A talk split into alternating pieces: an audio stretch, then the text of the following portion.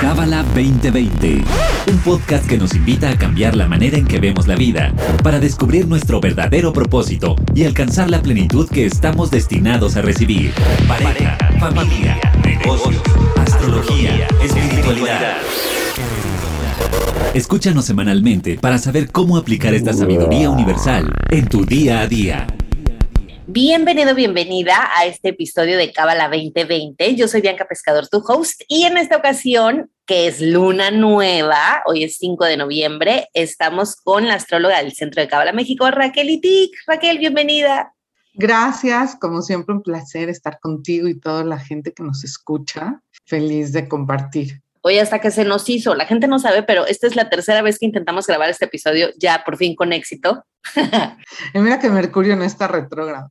Ya sé, imagínate. Y a ver, Raquel, empezamos la luna de Sagitario.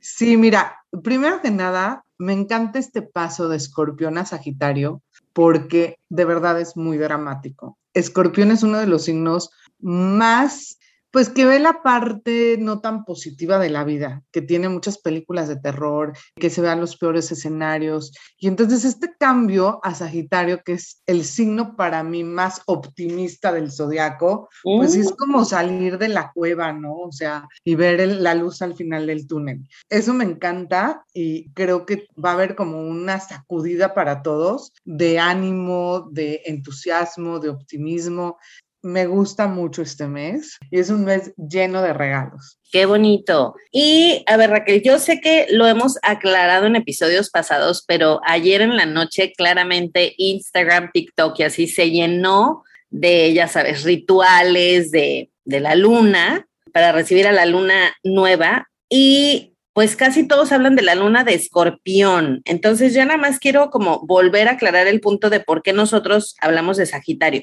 Mira, lo que pasa es que estamos hablando de dos cosas diferentes. La luna nueva es la conjunción, quiere decir que el sol y, la luna se encuentran a su paso mensual de la luna en el mismo grado, minuto y segundo. ¿sí? Están juntitos, juntitos, juntitos. Por eso la luna no se ve. Pero Rosh Hodesh pasa en el mismo tiempo, digámoslo así, un, poco después. No siempre es así, ¿eh? es una ecuación matemática tomando el horario de Jerusalén y es una, como dije antes, es una ecuación. Entonces, esta ecuación te da la hora exacta de cuando entra la energía del nuevo mes. Sí estamos hablando un poquito de cosas iguales pero diferentes. O sea, sí es ese inicio de ciclo de la luna, pero para decir la hora exacta en que entre ese ciclo, no siempre se da al momento de la conjunción de ese sol y de esa luna. Igual son unas horas después o medio día después. La luna va muy rápido, la luna cambia de signo cada dos días y medio. Entonces no es de que fue eh, tres años después, no. Ya ahorita la luna va a empezar el ciclo de Sagitario. Entonces, son dos cosas diferentes. La luna nueva es la conjunción y el paso del mes cabalístico, ¿sí? que se llama Rosh Hodesh, la cabeza del mes, y el mes empiezan unos minutos después, días después, puede ser hasta un día después o 12 horas después, como dije antes a través de esta fórmula, pero lo que es contundente es que estamos empezando un nuevo ciclo de 28 días de la luna. Perfecto. Ya, ahora sí, para todas las moon lovers que seguramente mandan mensajito de, pero ¿por qué vamos un mes adelantados? Ahí está. No, de hecho, ya ahorita, en los últimos momentos, esa luna en escorpión, ya saliendo al ciclo mensual, el mes de Sagitario. Perfecto.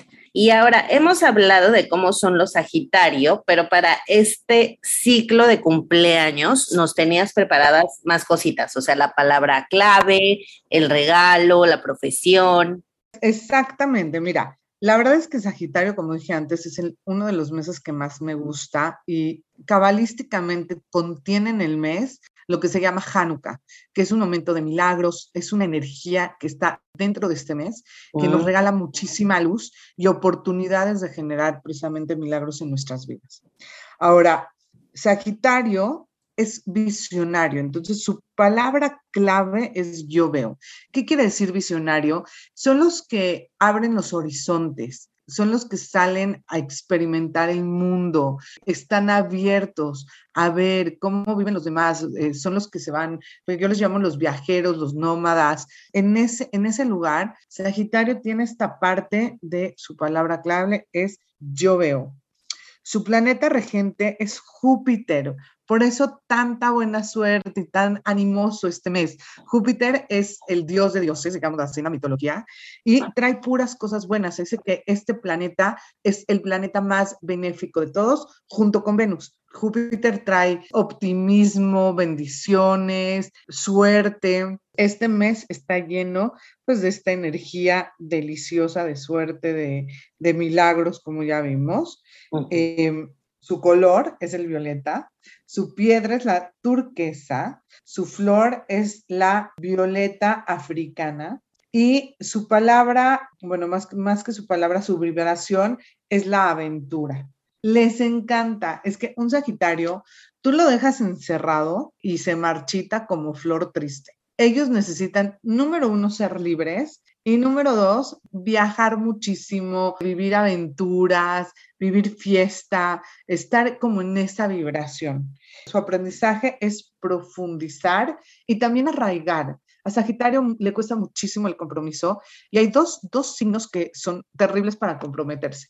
Sagitario y Acuario. Y ya luego ahí le patea a Géminis, ¿no? También Géminis le cuesta mucho trabajo, pero estos dos, de verdad, como que les cuesta sacrificar la libertad. Para Sagitario es como, es para siempre, como no voy a ser libre, como no tengo mi propio tiempo. Entonces, vas a ver muchos Sagitarios a muy alta edad, todavía solteros y solteras. Les cuesta, como dije antes, ese compromiso. Su debilidad es la irresponsabilidad, la imprudencia y la exageración. Júpiter es el planeta que hace todo gigante. Entonces vas a ver que los sagitarianos en todo exageran. En la comida exageran. Vamos a comprar esto, exageran, van a comprar 10, 20. Son muy espléndidos, pero también hay veces que se pasan de la línea y exageran absolutamente todo.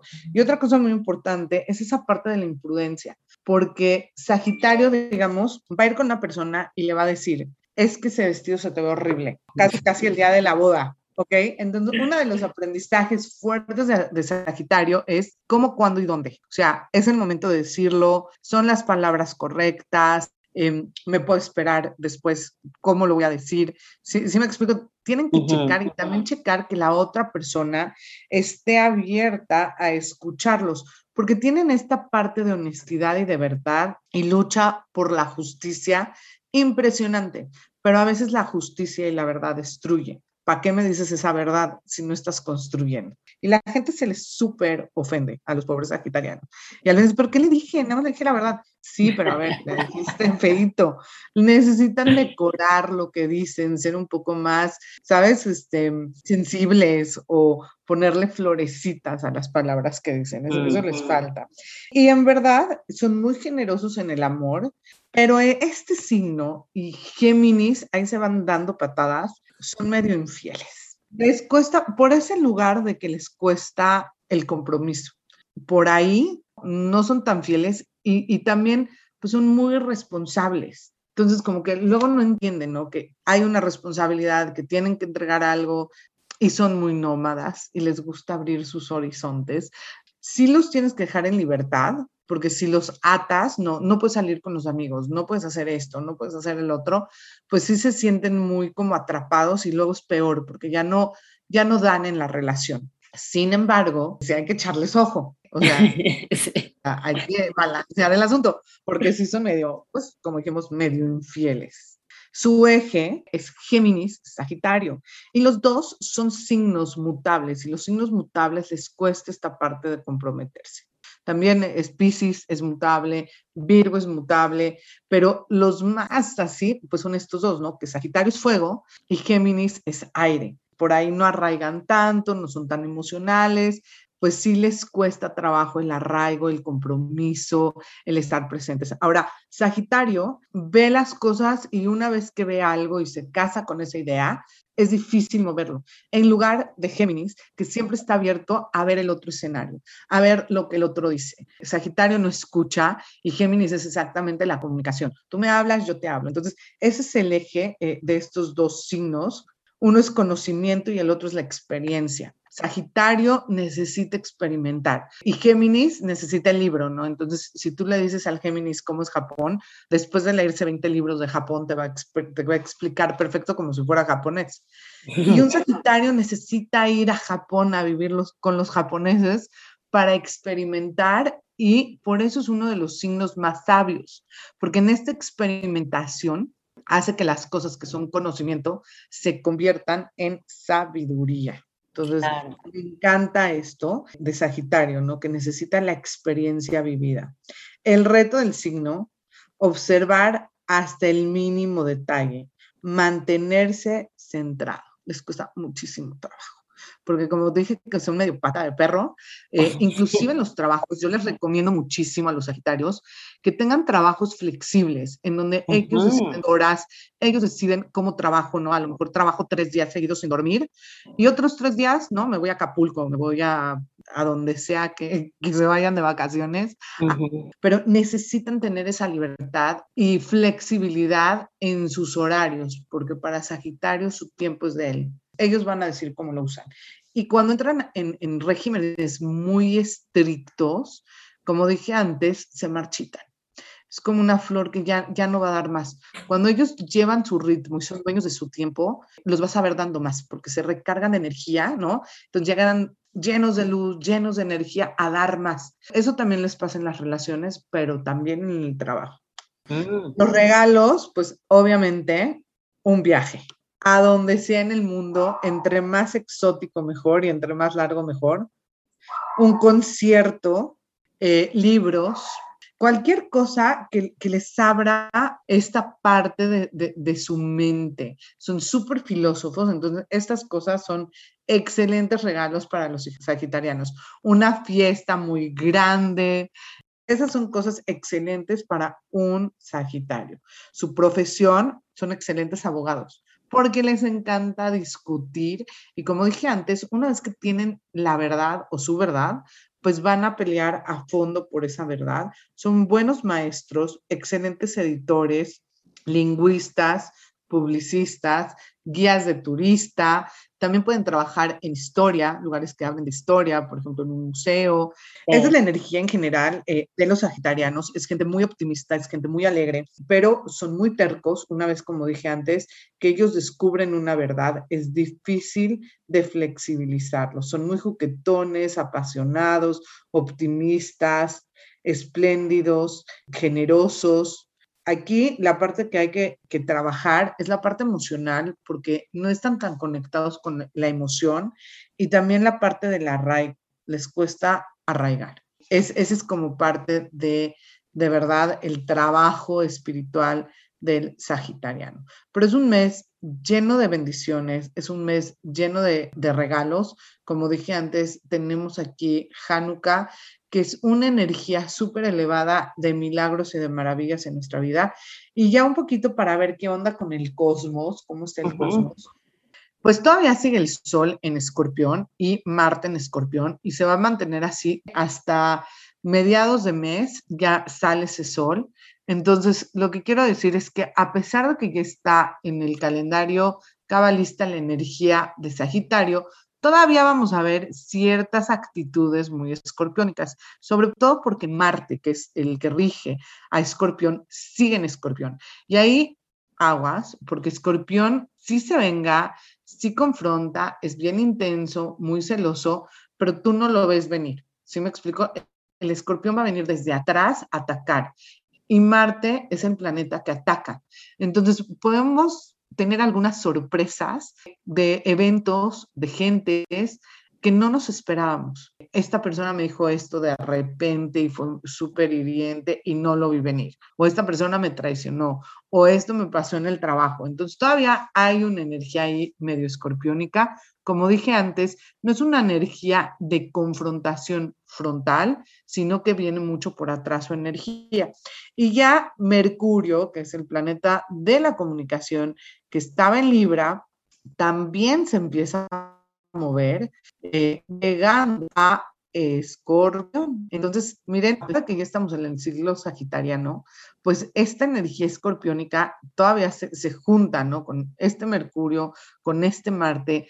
Hay que cuidar nuestras palabras. Mira, Escorpio no habla mucho, pero sabe, tiene el conocimiento de cómo y en dónde le duele a la otra persona.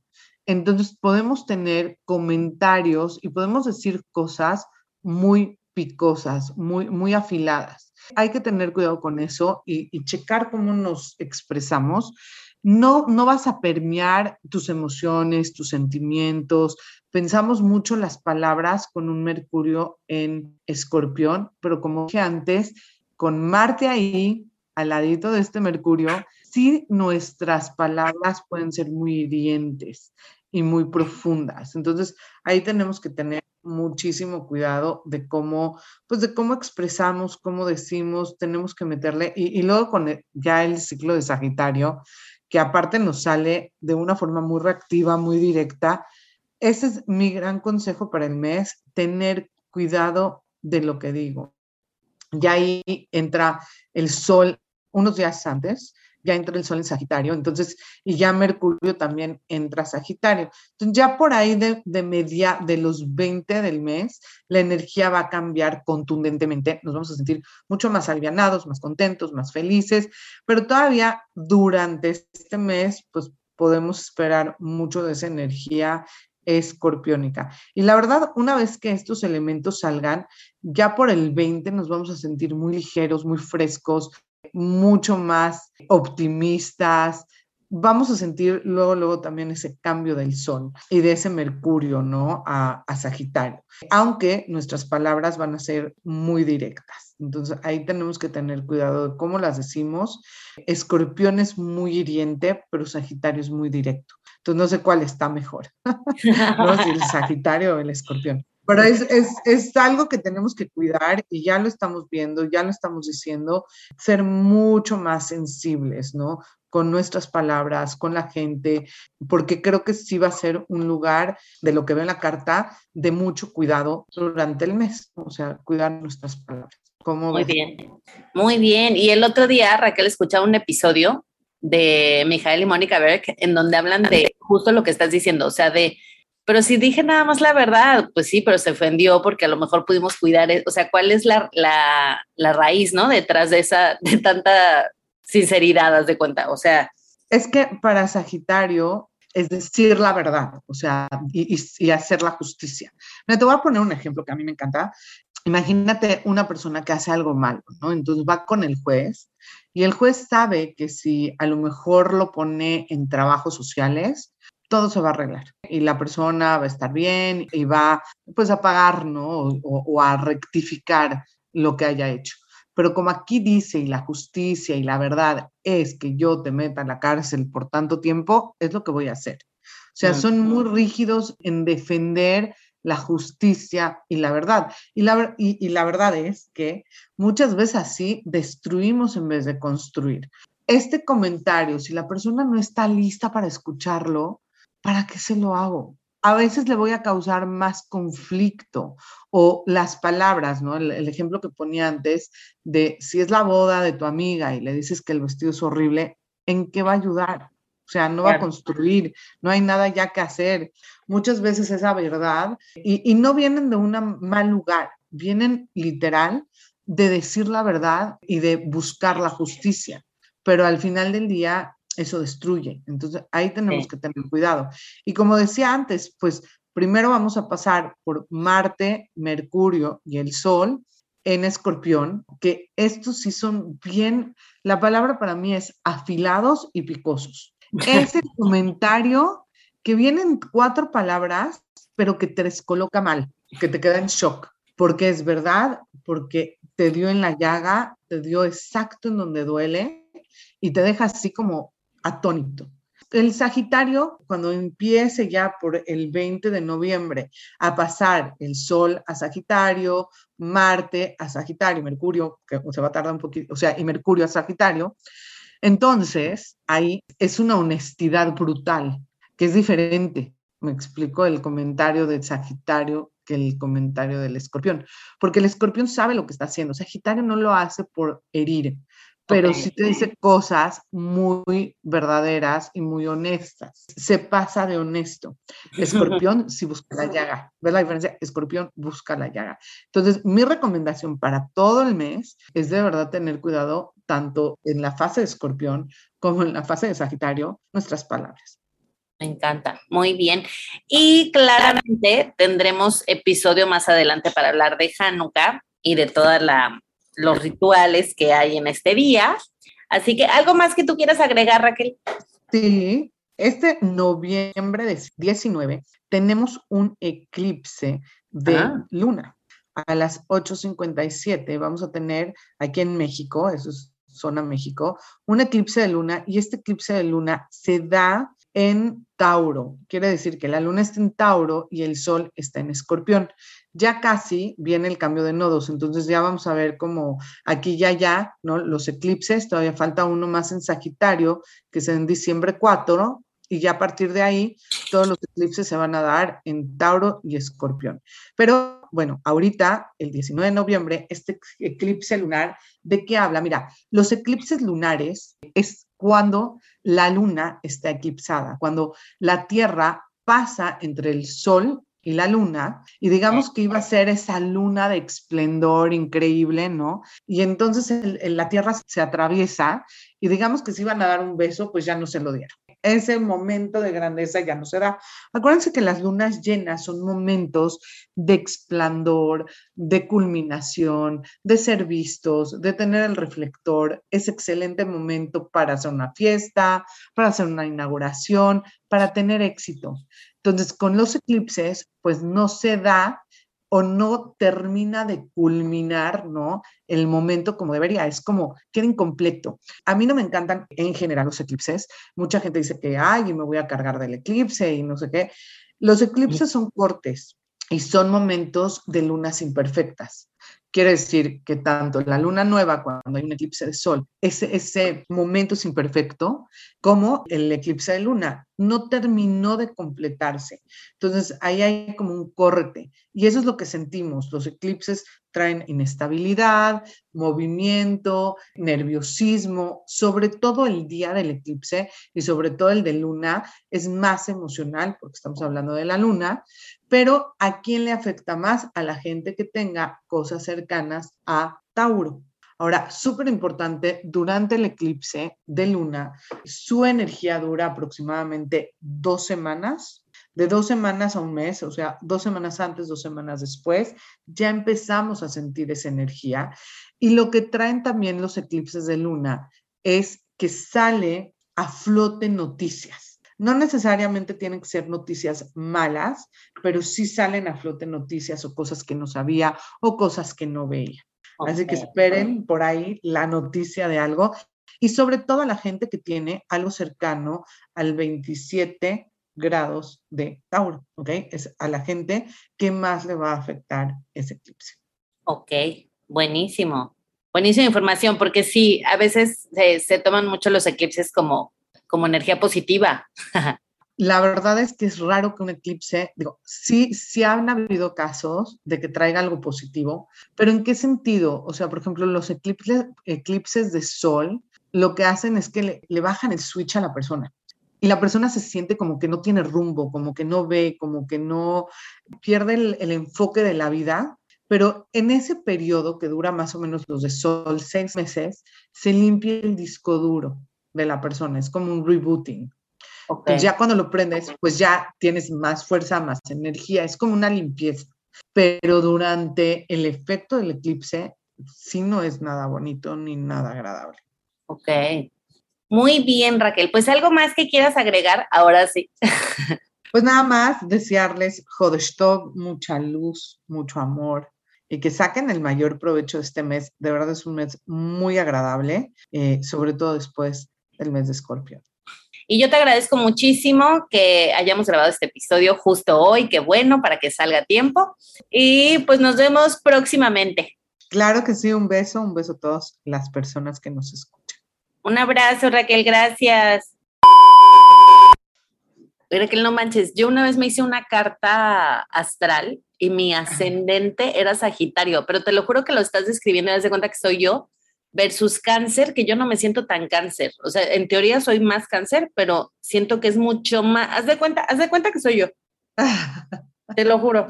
Lo que pasa es que no siempre somos nuestro sol y nuestro ascendente tiene mucho peso. Nuestro ascendente somos nosotros en esta vida física. Es nuestro cuerpo. El sol es nuestra chispa divina. No siempre estamos ahí, pero seguro después de viajes necesitas tu casa, necesitas tu cama, si, me explico? sí, eso sí. Siempre estás dándole consejos a las amigas o ayudando al otro. Eso, también es muy cáncer, pero sí debe de haber ahí el punto de... ¿no? Ok. ¿Cómo decían que el ascendente es la vida física, lo que dijiste? Es tu cuerpo, es tu vehículo, así, literal, el ascendente es tu vehículo en este mundo, entonces también es lo que muestras. Okay. O sea, la luna es el alma, las emociones, tu sistema reactivo. El sol es tu chispa divina, es quien eres, pero quien eres en esencia. Ah, ¿Sí me explico? Es, esa parte literal, pues es la chispa divina. Ok. Y el cuerpo es, digamos que si yo quiero ver a la persona en esta vida, en este mundo, en es, cómo se, tiene mucho que ver el ascendente y también cómo se muestra, cómo se muestra a los demás, cómo me ve la gente, porque es lo que muestro, que es el cuerpo es la primera impresión. Ok. Por eso tiene mucho sentido lo que dices. Tu cuerpo quiere irse de juerga. Es como tú en esta vida, lo que tienes en esta vida. Sí, sí ves la diferencia de la. Sí, pero sí, sí es real. ¿eh? Después de cinco semanas digo, ya quiero mi cama. Sí, porque ese, ese sol en cáncer te dice, oye, a ver, espérate, ya calma. Ya vamos a meternos a la cama, quiero un homesick. de repente ese homesick. Sí. Buenísimo. Y nos quedamos en los regalos. Un viaje, un concierto, libros. Estoy de acuerdo. Este episodio fue traído a ti por el Centro de Cábala México. Síguenos en Instagram como Cábala MX. Visita cábala.com, elige el idioma de tu preferencia y entérate de todos nuestros eventos.